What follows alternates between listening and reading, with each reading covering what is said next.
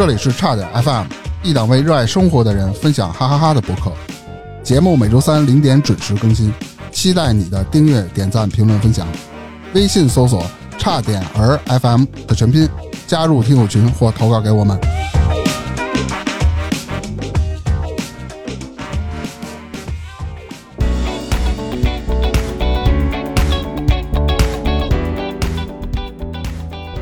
大家好，我是大明。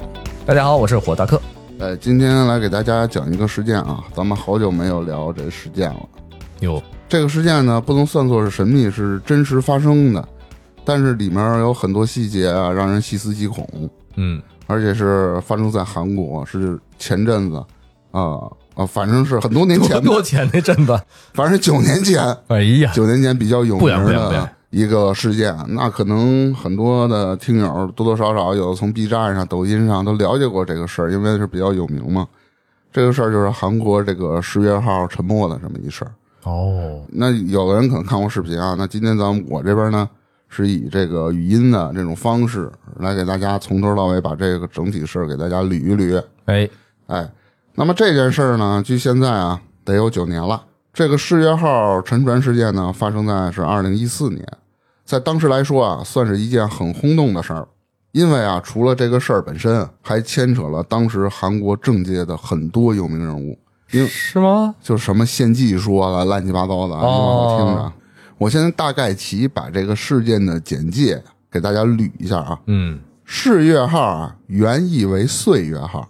韩国啊，当地时间二零一四年四月十六日，哎，上午，这个世越号客轮呢，在韩国当地时间啊，二零一四年四月十六日的上午，当时啊，载有四百七十六人，凡有行啊，船上仅一百七十二人获救。死了小三百人对，二百九十六人遇难嘛。至今呢，还有八人下落不明，那也就是死了。嗯估计是然后在二零一七年的四月十七日呢，韩国沉船事故现场有众多船只啊参与了救援的这个行动。哎，等会儿我打断一下，一四年沉的，干嘛一七年打捞的十六号沉的，十七日才开始组织啊？刚才你说二零一七年，我我说三年之后再打捞干嘛呀？那我嘴瓢了。由于船体的部分啊坍塌了，导致搜索几乎无法进行。嗯，失踪者家属呢同意切割世越号的船体的一部分，哎，你们赶紧把孩子给我们救出来。然后再到下一年，二零一五年的四月六日，韩国首尔世越号沉船遇难者家属在水产部大楼外示威抗议，遭到警方逮捕。另有家属在冲突中晕倒，被抬上救护车。等于说一年了，死了那么多人，连个交代也没有。啊，然后示威抗议了，还给你抓了。他肯定是暴力抗议了，不是那种所谓的和平抗议、和平游行是吧？嗯，算是和平吧，反正在这个大楼外示威抗议嘛。嗯，你总得给个说法吧？凭什么逮人家呢？不民主吗？然后，二零一五年十月十二日啊，韩国大法院终审判决世越号船长无期徒刑，杀人罪成立。啊，船长杀人罪名成立。啊，你往后听着，其实船长先跑了。然后在二零一七年的三月二十号，这隔了三年了吧？韩国海洋水产部副部长，这叫尹学培，在政府世宗办公大楼接受记者采访时表示啊，将于二零一七年三月二十二日再次尝试打捞，若条件允许，随即展开正式打捞。在二零一七年的三月二十五日，韩国海洋水产部的消息称，世越号沉船已经被成功抬至到半潜船上，就是已经捞出来啊了。遇难者家属向打捞组成员表示致谢。二零一八年七月九日上午，首尔中央地方法院呢对世越号的遇难者家属提起了索赔诉讼进行宣判，认定政府在事故初期应对不力，并判处政府向遇难者家属支付抚恤金。二零一八年的八月六日，世越号沉船原因分析报告正式发布。二零一九年三月，韩国一个独立调查，操。韩国一个独立调查组又爆出猛料，称事发时啊，世越号船内的监控录像可能遭到了篡改，哎，这都五年了，嗯啊一些敏感内容已经被删除了。在二零一九年的十一月十一日，韩国世越号惨案特别调查团正式成立，将分析该起事故的原因、营救活动等应对过程、发生事故后的调查过程等等内容。嗯，就截止到这儿。这整个大概的一个事件的五年半啊，大概把这事儿捋清楚。我我，你说到这儿，我有几个疑点啊。第一，就是你说半天这十月号这俩字儿哪俩字儿？世界的世世界的世啊，杨超越的越，哦，世越号。第二点，一四年沉的，他干嘛一七年才正式要把这船打捞出来？那可能想掩盖点什么吧？对，你说如果这三年之中啊，我觉得这个科学技术不可能飞速发展。如果能打捞的话，他三年前其实我觉得完全可以把这船打捞出来，对吧？他为什么要等了三年，闹了那么多事件之后，他才能把这船从捞出来？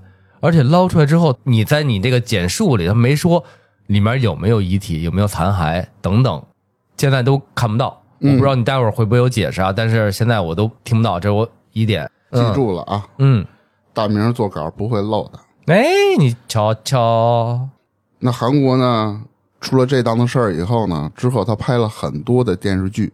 那么与之有关联的几个电视剧，我简单列举了四个。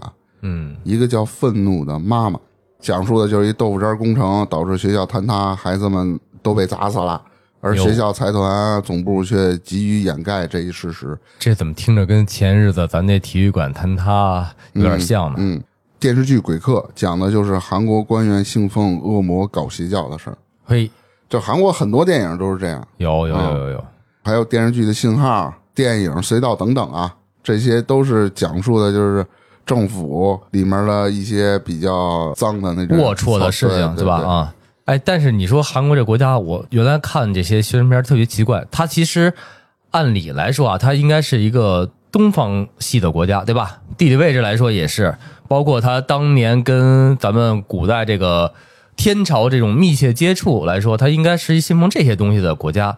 但是现在韩国普罗大众可能特别信仰这西方的一些教派，比如这种天主啊也好，基督也好，他们信那个。但这俩我是搞不清楚到底他们信的是哪个。但是我看那些他们的电影、电视那些影视节目里，反而是对东方这些教义他们信的很少，他们信那个信的多，而且邪教也不老少在里面。这个我后边会讲到啊，这是跟韩国的一个历史背景是有很大的关系的。你一瞅瞅，大明老师做稿就是仔细。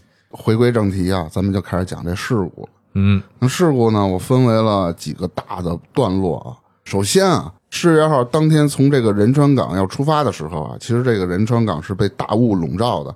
哦按照正常的情况下，船是不该离港的，哎，有大雾，因为会有一定的风险。然后这个船沉了呢，首次出动直升机勘察进行救援，是上午九点十分出动了海警直升机，九点三十分左右到达事故海域。两名海警队员从直升机登上了十月号，救出了六名乘客。哦，这时候救出六个啊。比如说，这时候你换做你是你自己，你在这十月号里头，哎，直升机已经来了，已经有人被救出了，你的心里想法是什么样？着急啊！我也想被救出对，啊。还有一种是，哎，终于来救援了，嗯，我心里就踏实了，是不是？啊，也有这道理，等着呗，一波一波的。当时啊，这世越号上很多都是孩子，好像他们搞了一个什么活动出游哦，哦。据当时世越号事故发生时啊，船上呢有学生用手机录制的视频，这视频大家从网上可以搜到啊。但是船体已经发生了倾斜，有学生高喊说“救命，求救”，嗯，是吧？但是克隆广播呢，却要求学生：“嘿，你留在位子上别动。”克隆广播是一专业名词吗？客轮上的广播，哦客轮广播对对对，就是让他们做好应对安全危机事故的防备，穿好救生衣。它不是进行疏散，而是让你原地待着。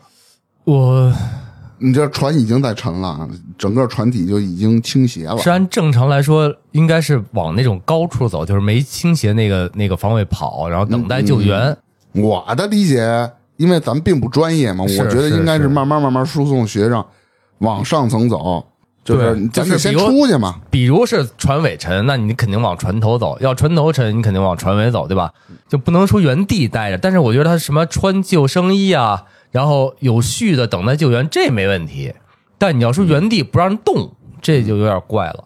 时间啊就被这么一点一点的浪费掉。嗯，然后西海地方海洋警察厅却一直忙着回复青瓦台的要求，什么意思呢哦？他得请请教青瓦台啊，说我我能不能救啊？赶紧赶紧救啊！哦，这里这里有一个电话录音，分别是两个角色啊，嗯青瓦台和警察厅。我简单给大家叙述一下啊。青瓦台说情况严重吗？警察厅说船只倾斜进水了啊，现在还没沉呢。青瓦台又说了，应该还没有哪里流出给这个事件的照片吧？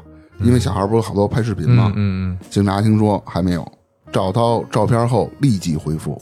警察听说好的，结束。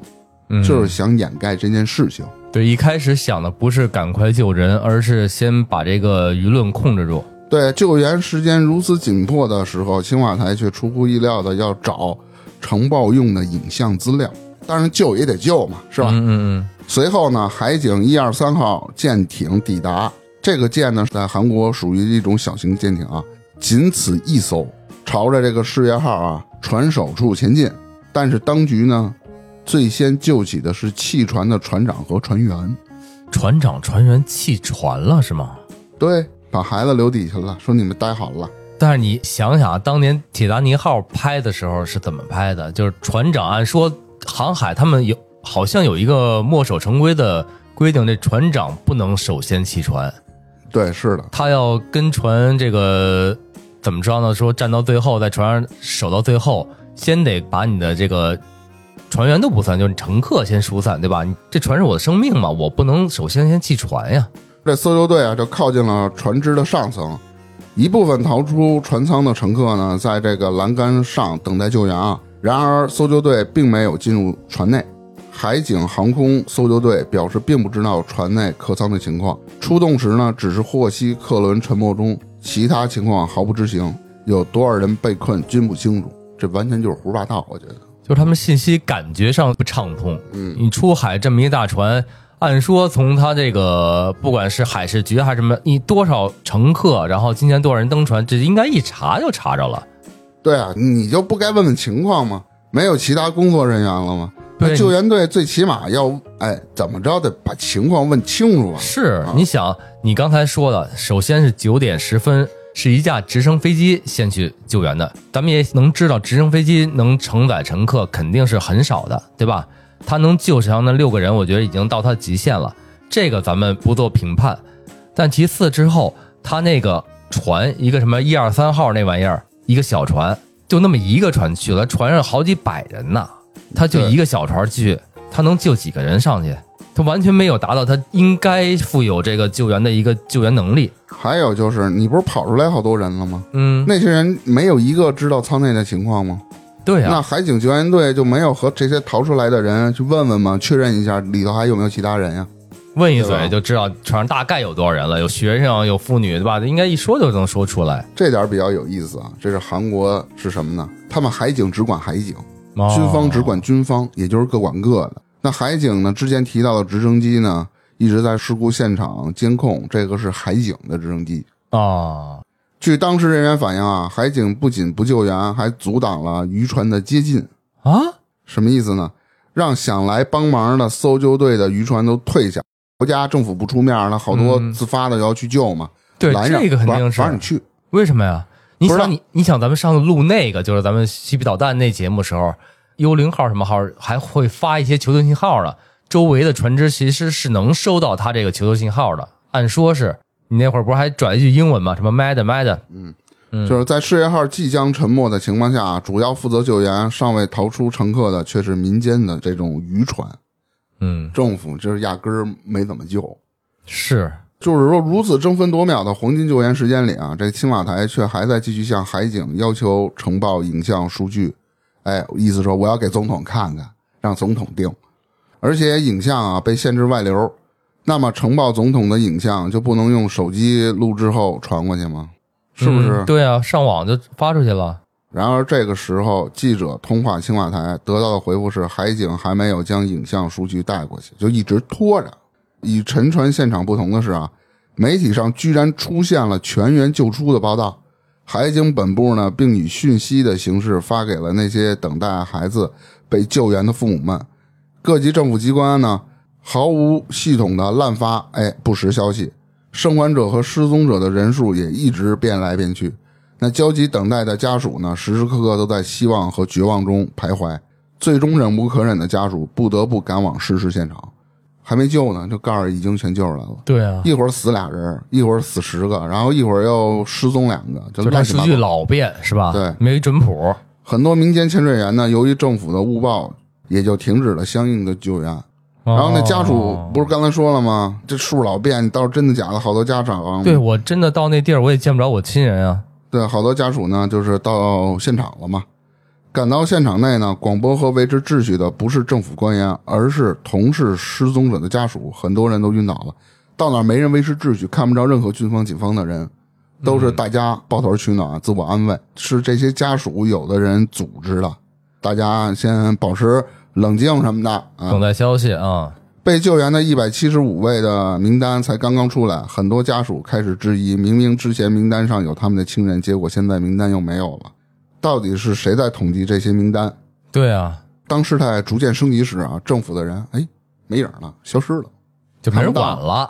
这时候一看，这不行啊，那民间搜救吧，对吧？搭载要参与与救援工作的民间潜水员啊，到现场的是海警三零零九号指挥舰大官儿做的舰。此时时间啊是四月十六号的下午四点了，耽误多长时间了？是几个小时了？六七六个小呃五个小时多了。嗯，就是在这时啊，海军所长、厅长、西海厅长等等一些大官呢，都在这艘舰上，穿着西服、皮鞋，摆弄着这些笔记本电脑什么乱七八糟的。所有的会议不断被青瓦台的来电打断，就是咱们开会吧，商量商量吧。一会儿说青瓦台来电话了，停一下，咣咣咣打了十分钟电话，一会儿就又停一下。会议啊，连五分钟都持续不了。对外说呢，正在全力进行救援作业，结果打捞队、救援队无一人参会。结果这帮开会的领导呢，不干事儿，还非得要吃拉面啊？啊！吃完后呢，离开了。哦，这船上他们团建去了是吧？然后这官方公布的消息呢，是今天下午呢六点为基准，共动员舰艇一百六十四艘，直升机二十七架，救援团一共一百七十八人。然而事实却相反，一艘船都没有。咱们能看到一架直升飞机和两艘船去过。结果呢，这些遇难者家属啊，要自掏腰包，只求政府赶紧派船把人给救出来。对，着急啊，这人命关天啊！有人说啊，彭木港已经有尸体被打捞出来了，所以部分家属啊都赶往了这个彭木港。嚯，这民间团体打捞出来的哈。然而，政府相关负责人啊，一个人都没有出来。之前政府负责人坐着直升机走了，但是却不见派直升机去搜救。就是这孙子坐直升机来，坐直升机走，哎，你没用这直升机，你去救人家。嗯，据去过现场的人回来说啊，根本就没有船只在进行搜救。于是啊，家属租了船开往事故海域。回来后带来了第一手消息，说呀，白天民间搜救时，有人说要打破窗户，说是能救几个赶紧救几个嘛。对啊，警察说拦着不让打窗户，说是这个窗户打不破，你也别费劲了，嗯，就不让人救啊。民间潜水员呢说可以进入船舱内救援，警察却说无法进入，嗯不让进。我们试试啊！你说不让进，你你又没进去，对吧？我们可以试试啊。然后政府夜晚迟迟才派来一艘小型公务船，结果上面已经都搭满了记者。有家属说，将事实报道出来的记者才能上船。然而记者们都犹豫不决，在家属的要求下，部分记者和家属登船前往沉船区域，却发现啊，海面异常平静，根本没有任何船只在进行救援作业。这时候的时间是晚上十点多。有家属看到靠近的海警船，并质问为什么你们不去救援呀？然后海警船这才开始在事业号周围巡查，来回几圈儿哎，又回来了。有人质问怎么回来了？问这些人啊，你们到底在干什么呀？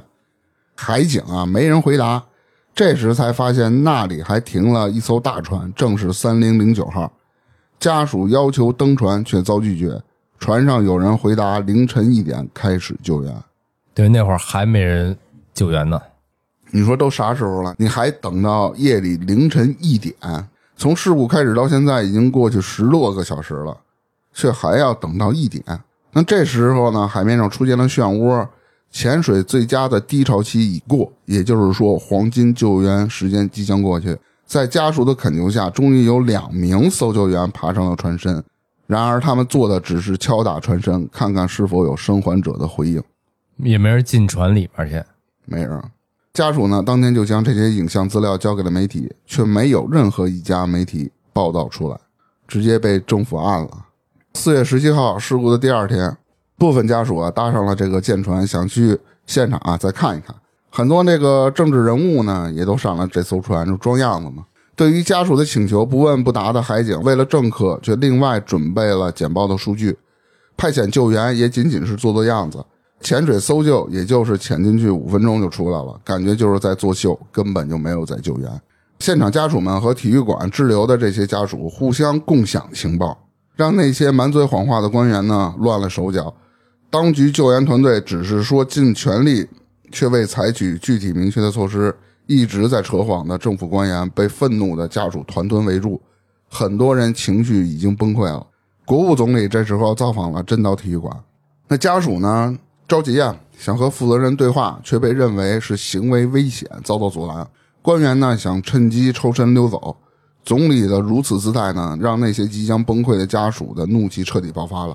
部分人向总理泼水，并和随员的人陷入肢体冲突。最终，总理的随员推开了家属后逃之夭夭，就打起来了。哎，知道总统是谁了？朴槿惠到朴槿惠，朴槿惠后来不是还被受审了吗？就被抓起来了吗？然后家属们随着朴槿惠的到达，哎，变得冷静了许多。但是呢，这位朴阿姨却说啊，自己去了搜救现场，已经看到政府动用了所有资源和人力，正在全力抢救中。但是随行的海洋厅警察厅长却说，有五百位潜水员。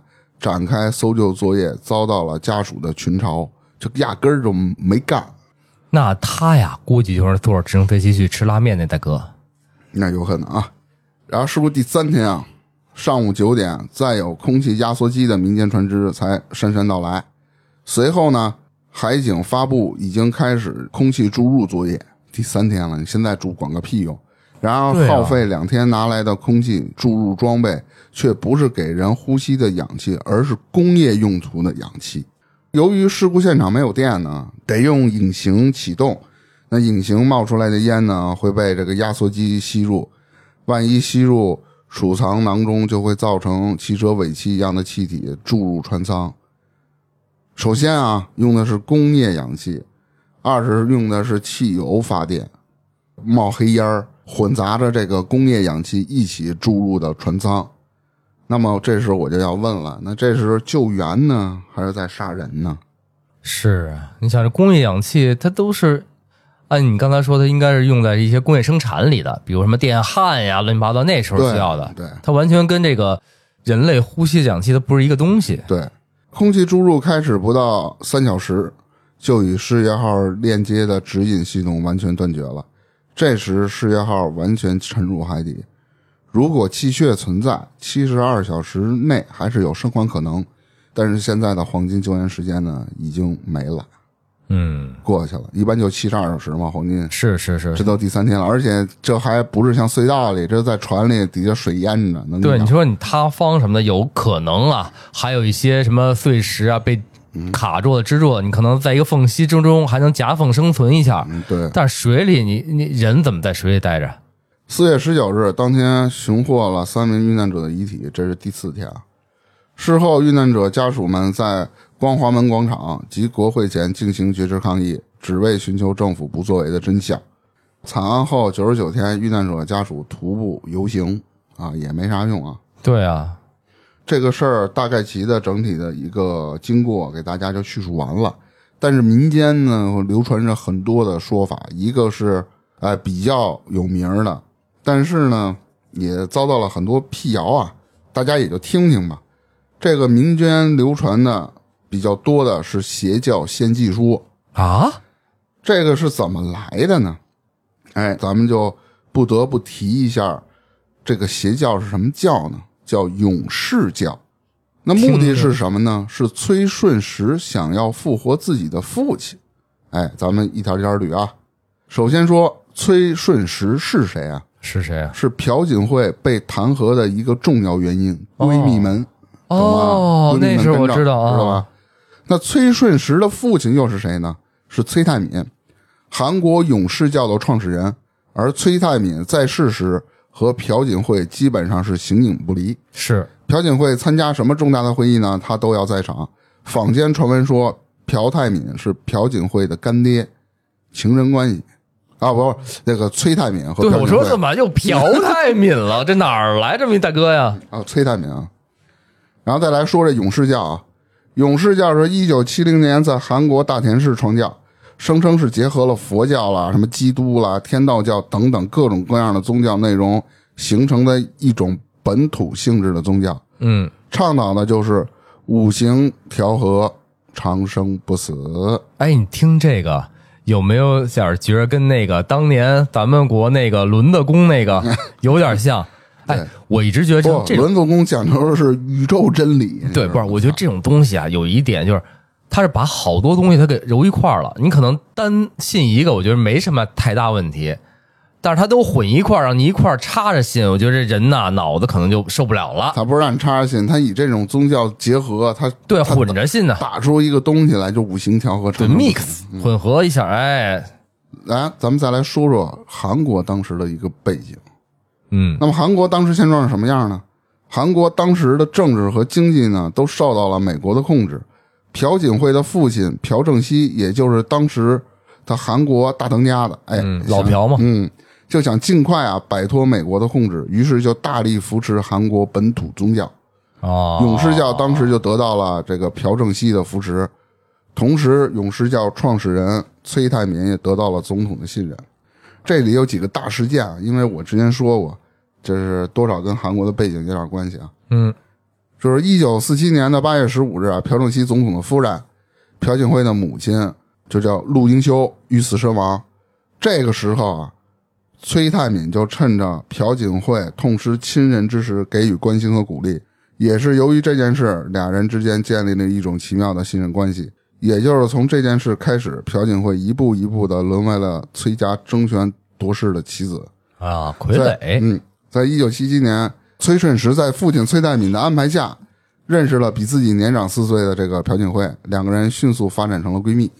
啊，一九七九年十月二十六日，朴正熙总统哎被枪杀了。那时候的朴槿惠的妹妹朴槿令开始对育婴集团的管理和继承权进行了争夺。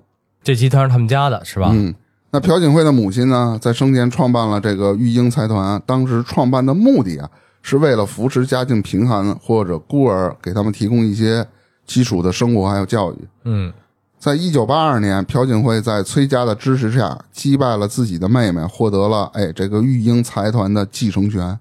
随后，崔泰敏也顺理成章的进入了财团的高级管理层。哎哎，一九九四年的五月一号，崔泰敏嘎了啊病逝了。当时没有留下任何的遗嘱。那崔泰敏死后呢，留下了庞大的哎势力和财团。但是崔泰敏一生呢有五个妻子，生了十五个子女。啊，他一死，所有的子女都加入了财产的争夺。哇，当时崔顺实拉拢了自己的弟弟和二姐，再加上朴槿惠的支持，最终才得以胜出。当时反对崔顺实的人都被果断铲除掉，顺从的都获得了提拔。够狠的，说了这么多啊，咱们解读一下。之所以说了，哎，你感觉有一点不相干，跟这事情没什么关系啊，主要就是为了交代背景。嗯，咱们说回这个崔顺实啊，这孙子丫是费了吃奶的力气，才拿到了父亲崔泰敏所有的财产。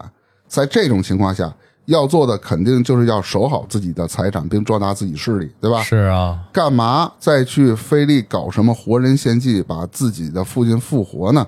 这就是这个民间说法不太合理的地儿啊。嗯，咱们再回来看看崔顺实的势力发展的一个程度啊。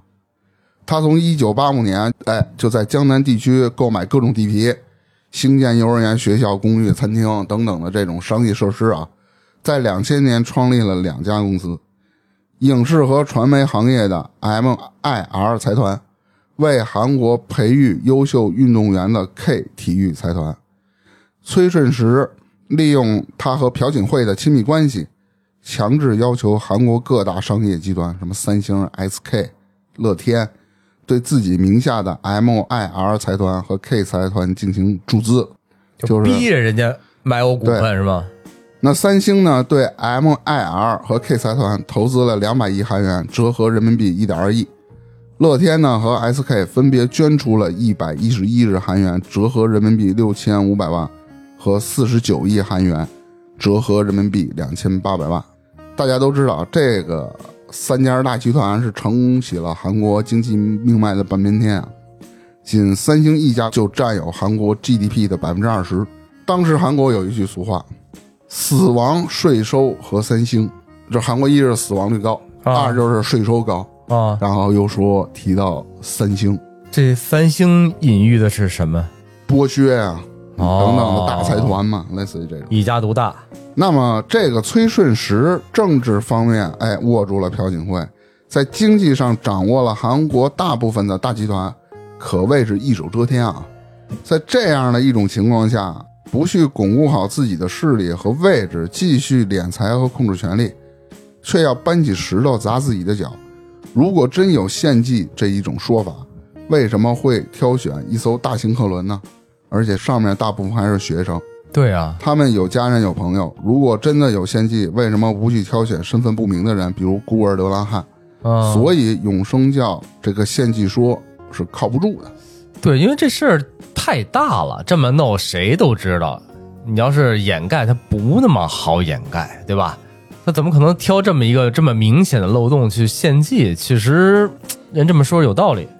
咱们说说这世越号，世越号游轮所属是青海镇海运会长于炳彦。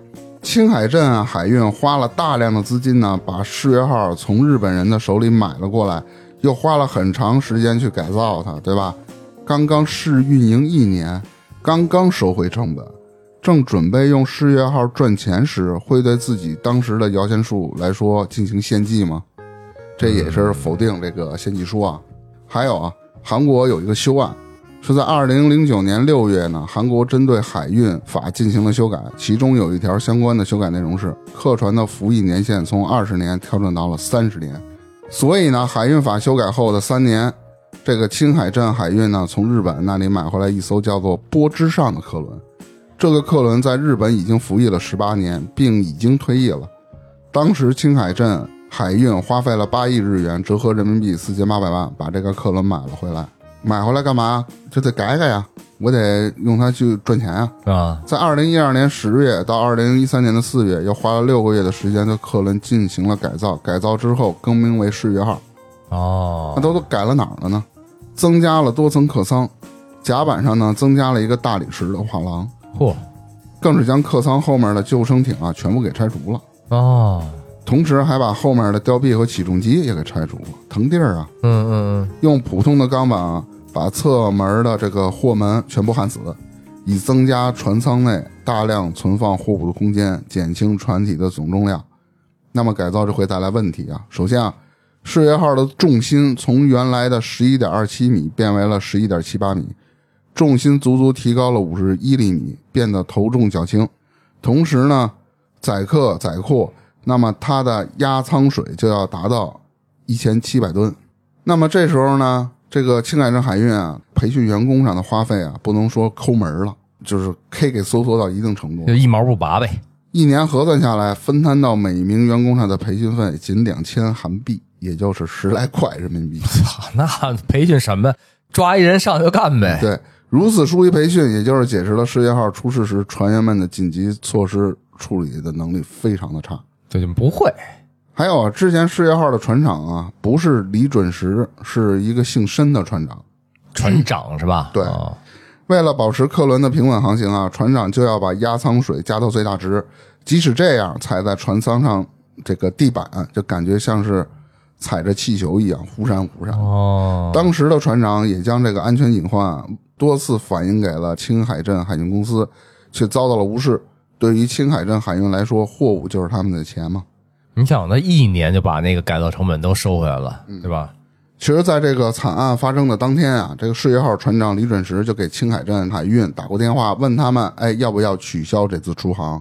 而公司在乎的却是还有这么多货，所以说货也多，钱也多嘛，对吧？所以他们怎么可能用这棵摇钱树来给胡人做献祭呢？哎他当时还拉着货呢对他当时为什么要打电话问要不要取消这个航行呢？因为有大雾天气嘛，还主要因为天气。啊，对对。然后根据韩国这个船级社规定啊，世越号这样量级的船只总载重不能超过九百八十七吨。嗯，青海镇海运给出四月十六日惨案的货物总量是六百五十七吨，但是根据韩国 KBS 电视台之后的报道，在二零一七年八月份，沉船里的货物被打捞了上来。那么货物清单里你看都有什么？普通车辆一百八十二辆，哎咦，大型载重卡车三辆，总重是九百八十五点七对，你。想一车都多重呢？钢制水柜三个，大型的钢筋这些重量是一千一百五十七吨。我操！合计两千一百四十二吨，超出规定载重量两倍多。还有人呢，你想想，后面还要装那么多孩子，那么多成人呢。那么它到底事故真实的原因是什么呢？咱抛开这个先期说它来说，嗯那有很多个。第一个是船锚托底说，咱就不说了，说船锚托底了，给船给嗯拉沉了，这是胡说八道的。第二个是外力撞击说，说船下有什么美国美军潜艇什么的，嚯再回来看出事儿那这事儿永远不知道真相，有这个。对，再回来看出事儿啊！当时海警阻止民间这个救援船只靠近，所以就被怀疑说是有没有军事行动，嗯，其实就是扯。还有很多这个其他的猜测，不在这儿说了啊。个人比较认同的是船体非法改造，然后这个严重超载，船员违规操作导致船体侧翻，再加上政府不作为，以海警的渎职，才导致了惨案的发生。嗯就不想担责任。对于政府来说，重要的来了，判决，大部分相关人员都得到了判决啊。首先，青海镇海运会长于炳燕和潭源高中的副校长江某两人自杀了，然后船长李准时、大副姜元直、二副金永浩被判无期徒刑，三副朴汉杰、机轮长朴基浩、舵手赵俊基等全部生还的船员判十五到三十年有期徒刑。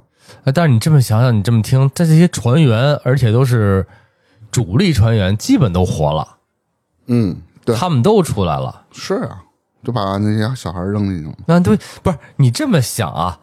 按说这些船出海，你刚才说改造的时候把一些那个什么救生舱都都取消了，但按说这些船出海都是要备救生船的，包括咱们看《铁达尼》那会儿那么多年前都是有救生艇的，他这里只字未提吧？得给他给拆了呀！啊，你忘了不都改改船的时候给拆了吗？都他一个救生艇没带是吗？应该有那么一两个吧，那船员使了呗。哦，我刚才一边聊，我一边查查这个事儿。我看有的一个说法是说，当时船上是有救生艇的，啊，但是呢，只有两艘是充了气的，其他都是没充气的。而且在这个例行检查的过程之中，因为这东西不是得有检查嘛，说都是合格的，所以他这个没充气的救生艇是没有上报上去的。我但我不知道这消息靠不靠谱啊。朴槿惠呢被判了二十四年有期徒刑这总统是吧？啊。当时参与救援的海警啊，十七名被立案，五个人被判刑了，不救人，阻止、啊阻止那个对，嗯阻止别人救的。然后事业号呢，这运营公司的十名负责人，包括于炳燕的妻子和儿子，被判两年到十年的有期徒刑。这是一九年那判决时候的事儿了哈。嗯，青海镇海运的其他相关负责人一百零一人被立案，四十九人被判刑。当时的警察厅厅长、青瓦台指挥救援的一众官员全部被撤职。海运行业机构的负责人二百六十九人被立案，八十八人被判刑。其实你反过来看，刑罚有点轻，是吧？是啊，那好多判完刑待个几年也都出来了。嗯那朴槿惠不是也出来了吧？我记着。但你想想这事儿，还有一个疑点就是，他判这么轻，是这些活着人，当时有两个人已经畏罪自杀了。其实从两种方向分析，一个是他们受不了压力，可能是来自民间的或来自上层的压力，他受不了，他可能选择死亡。但是还有一种猜测啊，有可能是人死了才能闭嘴，他们可能知道一些什么东西，对，有可能是被呃给操作了。对，是很有可能的。而且韩国好像是没死刑的，而且韩国普遍判刑都比较轻，这好多那猥亵女孩的啊啊都给放出来了，你知道吗？就是判不了刑。我我忘了有一个哪天找到那个事儿，我再给大家讲讲吧。在韩国这事儿多了，整体的这个事儿呢，咱就讲完了。啊我第一次看的时候，当然我看的是呃视频结合起来，它有一个两个小时的版本，哦，有那么长了，是韩国一电视台弄的，就纪录片呗嗯。对，分上下集，好像优酷上有啊，其他地儿我也没太搜着。B 站上如果感兴趣，大家可以搜搜。那个讲的比我这个还细点儿，因为它是跟视频相关的嘛。嗯，直观这事儿就是层层的剖析之后啊，就是没有一个真正的说法给予大众一个信服的理由，只是把这些当事人挨个的判了一遍。虽然判的不多吧，但是也算是表面上给这些受害者家属一个交代。其实，在人家心里并不认同你这个方法处理的结果。嗯对，最后再说一个啊，你虽然这是克伦出的事儿，那咱们平时啊，比如说你拉货什么的，对吧？咱也注意，千万不能超载，哎，然后得做好检查。是，一旦疏忽，或者是觉得哎侥幸心理，一旦出事儿，那就是车毁人亡的事儿了。真是，嗯，反正大家多注意吧。对，离大车也远点儿，开车时候啊。对对对对对，远离大货怎么着来？那句话怎么说来着？怎么说，我忘了 我。也不知道，没听过。我我插一嘴啊，但我真开车时候在南四环看见过一个，咱们城市查大货超载啊，什么遗撒还是比较严重。那天我眼睁睁的看一大货冲卡，让他停车，他不停，顶着那个斜井，顶了大概得有四五米，斜井摔一跟头，摔出去了，呀，自个儿开车跑了，就在南四环上。那他跑不了，都有监控嘛。对啊，我的行车记录仪当时还录下来了，那会儿我还倒腾过这段小视频，嗯。行，那咱们今天就聊到这儿。好嘞，感谢大明老师的精彩解读，嗯，拜拜。拜拜。